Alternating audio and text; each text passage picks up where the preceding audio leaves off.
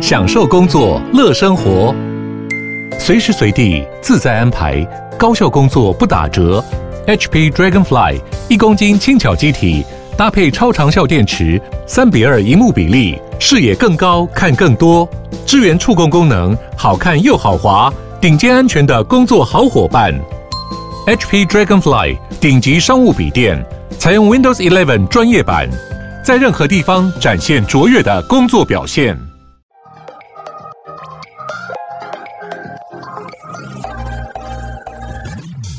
想了解经营电商的美感吗？让各界电商领域专家把最精华的实战经验说给你听。电商原来是这样，陪你一起创造巨额营收。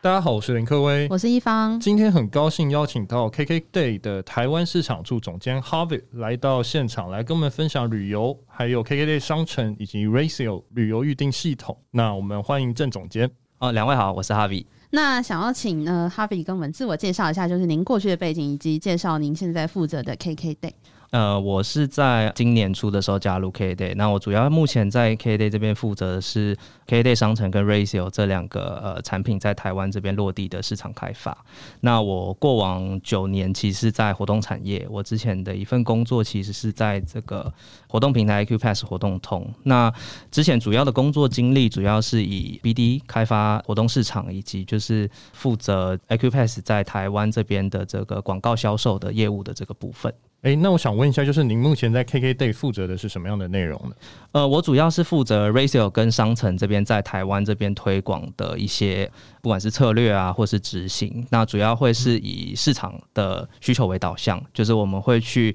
可能透过各式的方法，透过地推啊，或是透过 B 端行销的方式去获取 leads，然后让我们的 BD 同仁去做这个呃商务上的开发。那另外我们也会反馈呃市场上供应商的需求。然后给到我们的内部去，让我们呃 Racio 跟商城两个 headquarter 的同事去做产品上面的一些优化，或是一些功能上的开发。你可以跟我们介绍一下 KKday 的商城跟 Razio 呃预定系统大概是什么样的东西吗？OK，我先呃稍微描述一下 KKday 商城。KKday 商城主要是架构在 KKday 这个主站底下的，它其实就是让供应商可以在呃后台可以建立自己的一个旅游的商店。有一间商店之后，供应商可以随时的去新增自己的旅游商品。它可以去弹性的去做上架、去做调整，或是去做，比如说他今天有一个商品，他已经他有另外的接单通路，他要想要把它关闭销售，他都可以自由的去做操作。那这个部分主要是让供应商可以在 KKday 上面建立一个商，呃，算是自己的品牌商店，然后从 KKday 这边去获取一些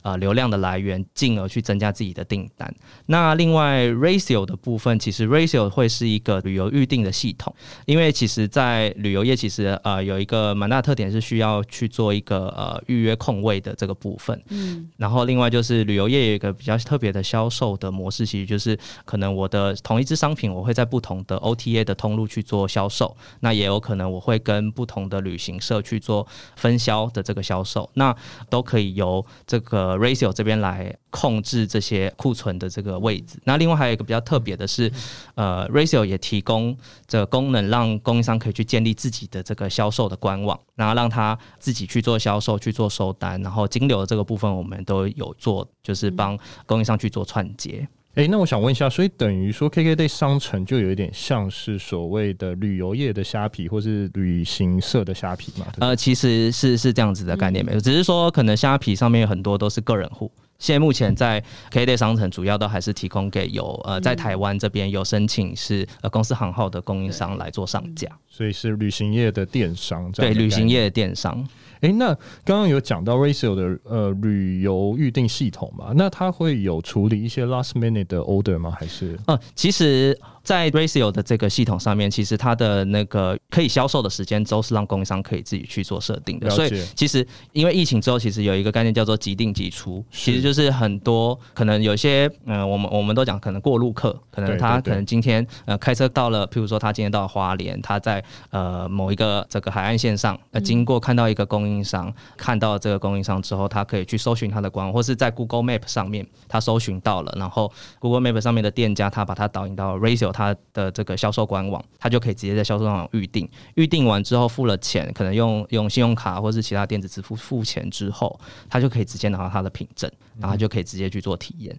然后我们我们称之为叫即定即出，这个部分是可以做到的。好，我们今天就会分成 KKday 跟 Razio 这两个部分去聊。那我们先聊一下 KKday 商城。那想要请你分享一下，就当初就是 KKday 商城成立的背景大概是什么？就是为什么会有这个想法，想要去做一个啊旅游业的电商呢？呃，KKday 商城其实是在二零二一年的十月上线的。那那时候，呃，为什么会想要有这个让供应商自主上架的这个服务？其实是在过往，其实很多供应商其实都会想要把他的商品上架到 KKday 这个呃 OTA 的这个平台上来。是。那但是因为过往的呃算是上架的模式，其实都是透过我们家的 BD 去跟供应商可能洽谈一些方案，然后由我们的 BD 从我们的后台去上架。那可能这个供应商或是商品的数量一多，就会在这个上架时间上就会有一些限制。那另外可能在有限的人员之下，可能商品这个上架的数量可能就没有办法一下扩张到太多。所以在这个状况之下，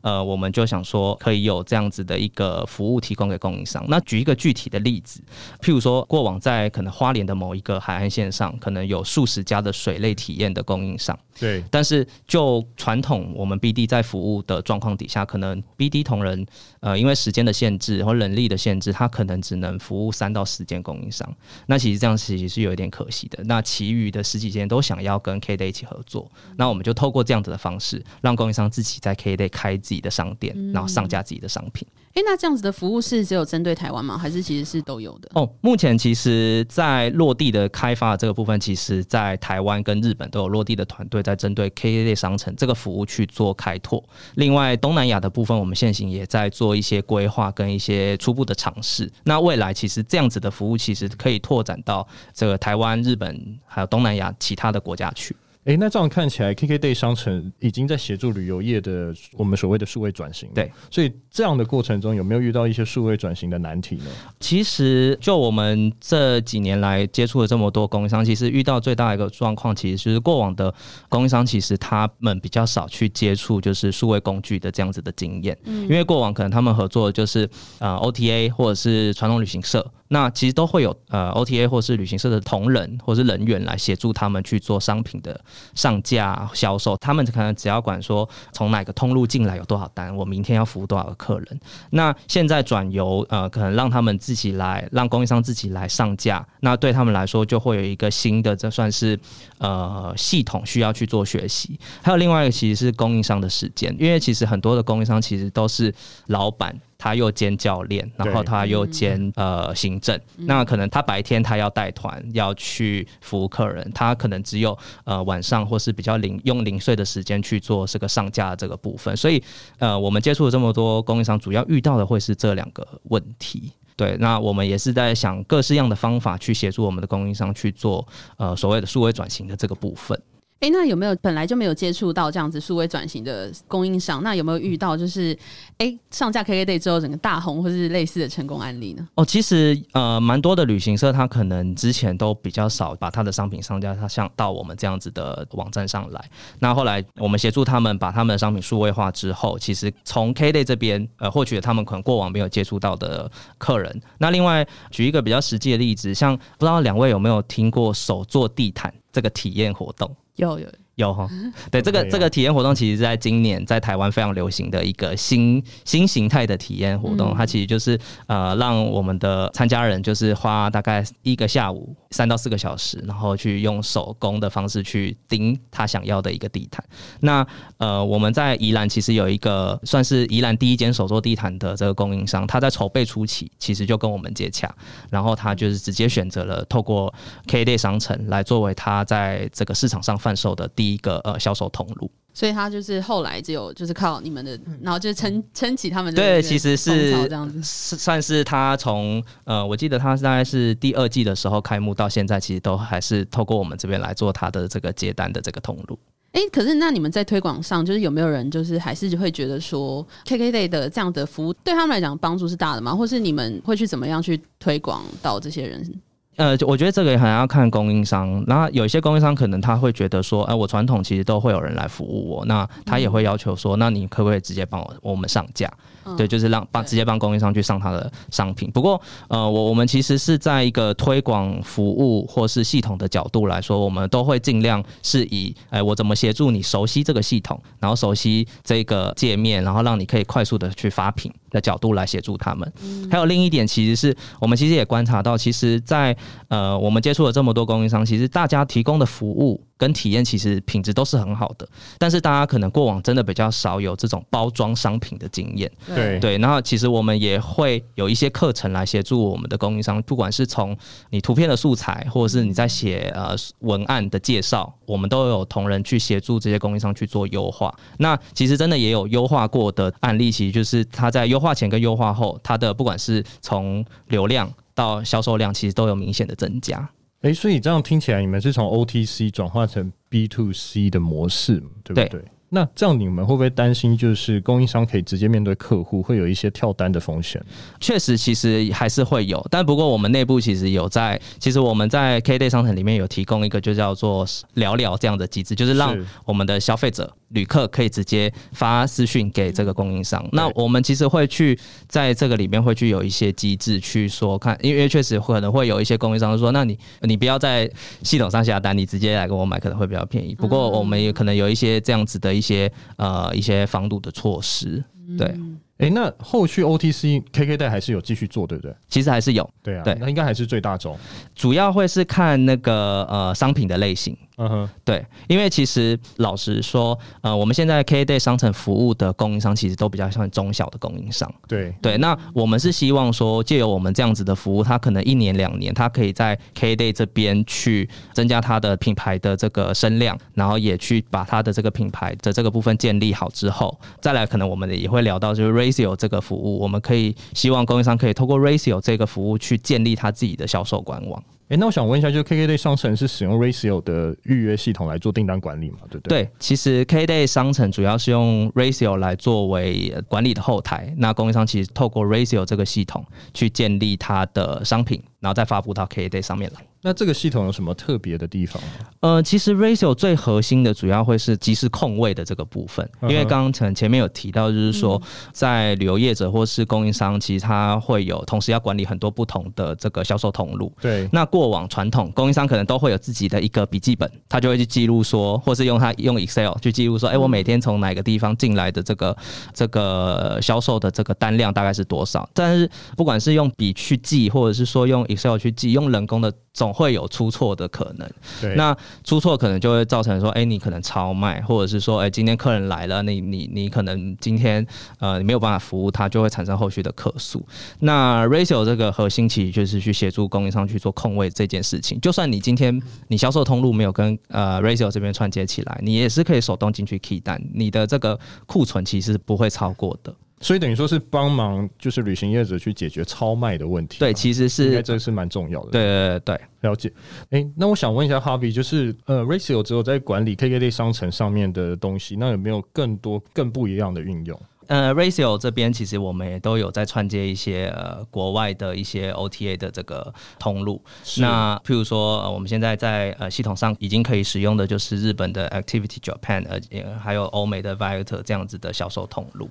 那举一个例子来说，可能呃我们的供应商他可能在呃某一天他一整天可以销售的这个库存是一百个，那可能他在 Ratio 自己的销售官网，他可以贩售五十个。那在 KKday 商城上面，它可能可以贩售三十个。是。那在其他的销售通路，它最后就是最多只能卖二十个。它的这个整体的销售库存就会控在这个一百个限制以内，它不会有这个超卖的行为发生。那它也可以在后台很清楚的看到说，这些订单都是来自哪些通路，它也可以去做一些它的销售分析，跟后面的一些可能未来在它广告上的投放有一些不同的应用，这个都是可以提供给供应商去做使用的。哎、欸，那我想问一下 Harvey，就是有没有一些实际的案例可以跟我们分享？就是不管是任何的旅行业者用 Ratio 的这个系统，其实我们在今年，就像我刚前面有提到，就是今年有一个很红的一个体验的品类叫做手作地毯。其实我们今年其实也开发了很多这样子的供应商来使用这个 Ratio 来作为他们在市场上销售的这个官方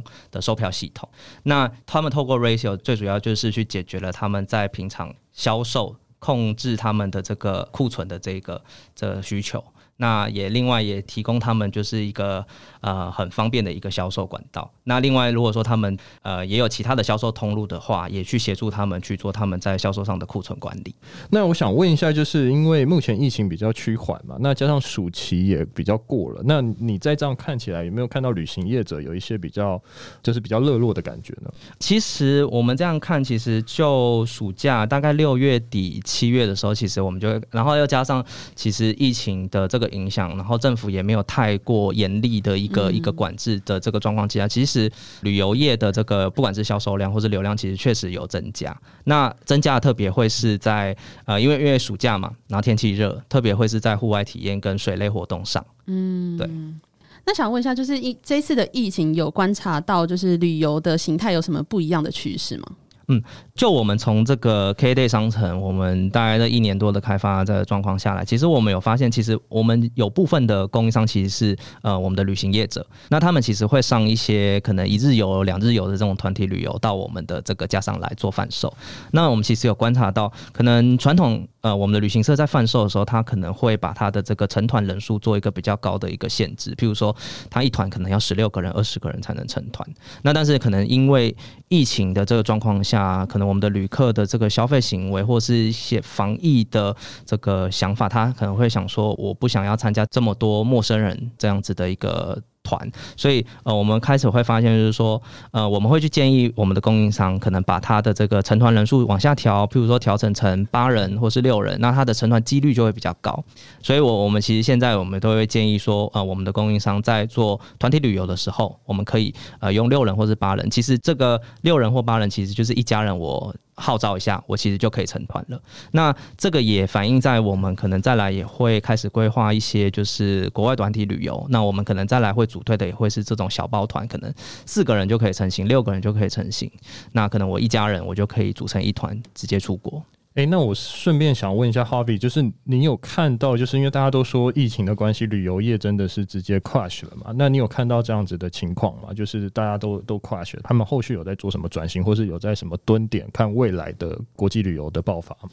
应该是说最严峻的其实会是政府那时候限制的的关系，因为可能像很多供应商，他可能本业真的就是提供这样子的服务，那在那时候可能他真的没有办法接单，然后可能在疫情发生的当下，他可能在过往就是应该是说在前一两个月之前，可能就已经有接单，但是那时候接单可能都要去做呃退退票的退票的这个部分，所以他要有一笔现金，他可能他的呃收入他要拿去退票，然后未来的收入可能在当时候限制又没有办法有收入来源的时候，他可能就会有想说，哎，那我是不是改做其他的行业？对，确实有这样子的状况发生。哎、欸，那他们有转变，就是呃销售的形式嘛？例如说，他们原本可能是卖某一个体验，那后来因为疫情的关系，然后变成另外一个体验嘛？呃，应该是说，可能在疫情之前，可能譬如说做独木舟的供应商，他可能就是专职做独木舟，他他可能就是就是我就是提供独木舟让大家去去划。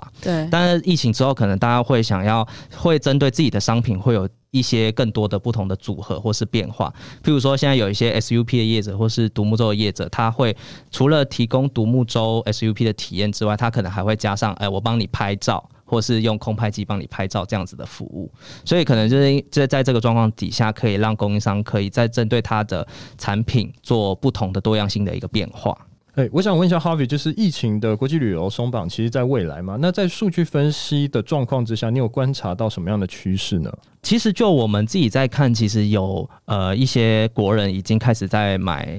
呃可能年底第四季的一些国外的一些产产品。嗯、那其实也真的有部分实际的人已经开始，已经真的已经出国去了。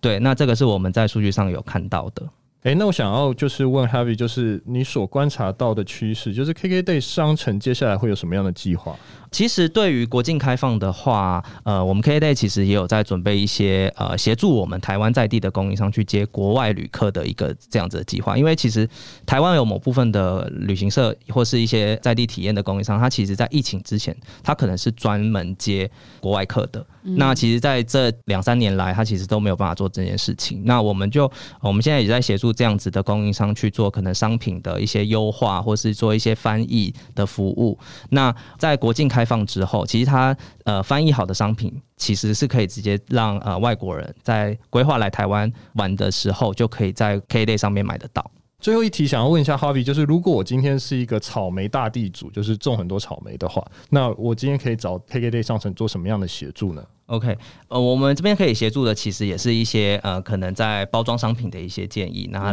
譬如说，过往可能有一些，就是像您刚刚说的，可能是草莓的业者，他可能过往就是可能就是在季节的时候，我就是销售我的草莓。但是如果说我也想要让呃我们的旅客可以有不一样的体验，我可以把它包装成可能譬如说是采草莓的行程，或者是说我可以有一个餐食的体验，譬如说我把呃我种的草莓把它加入到这个餐点里面去，去做一个不一样的。体验这个都是我们可以协助呃供应商来做一些发想，或是做一些建议的这个部分。所以它就有点像是农场的场域转型，或是农场的场域去多做更多的一些发挥嘛。对对，对，其实就是呃，我们都会希望说，在台湾这边，不管是做什么样的产业，只要它能够把它的提供的服务或是产品作为体验的这一个元素，呃，我们都很期待这些供应商可以把他的商品放到 KKday 这边来做销售。好，那如果说有这样子的兴趣的听众朋友，他要怎么样找到你们呢？呃，其实他只要在 Google 上面搜寻 KKday 商城，就可以找到我们相关的一些呃说明资料。好，今天非常高兴邀请到 KKday 台湾市场处的总监 Harvey 来到现场来跟我们分享，不管是旅游业还有数位转型的一些相关资讯。那今天内容就到这边，谢谢大家，谢谢，谢谢，谢谢。谢谢。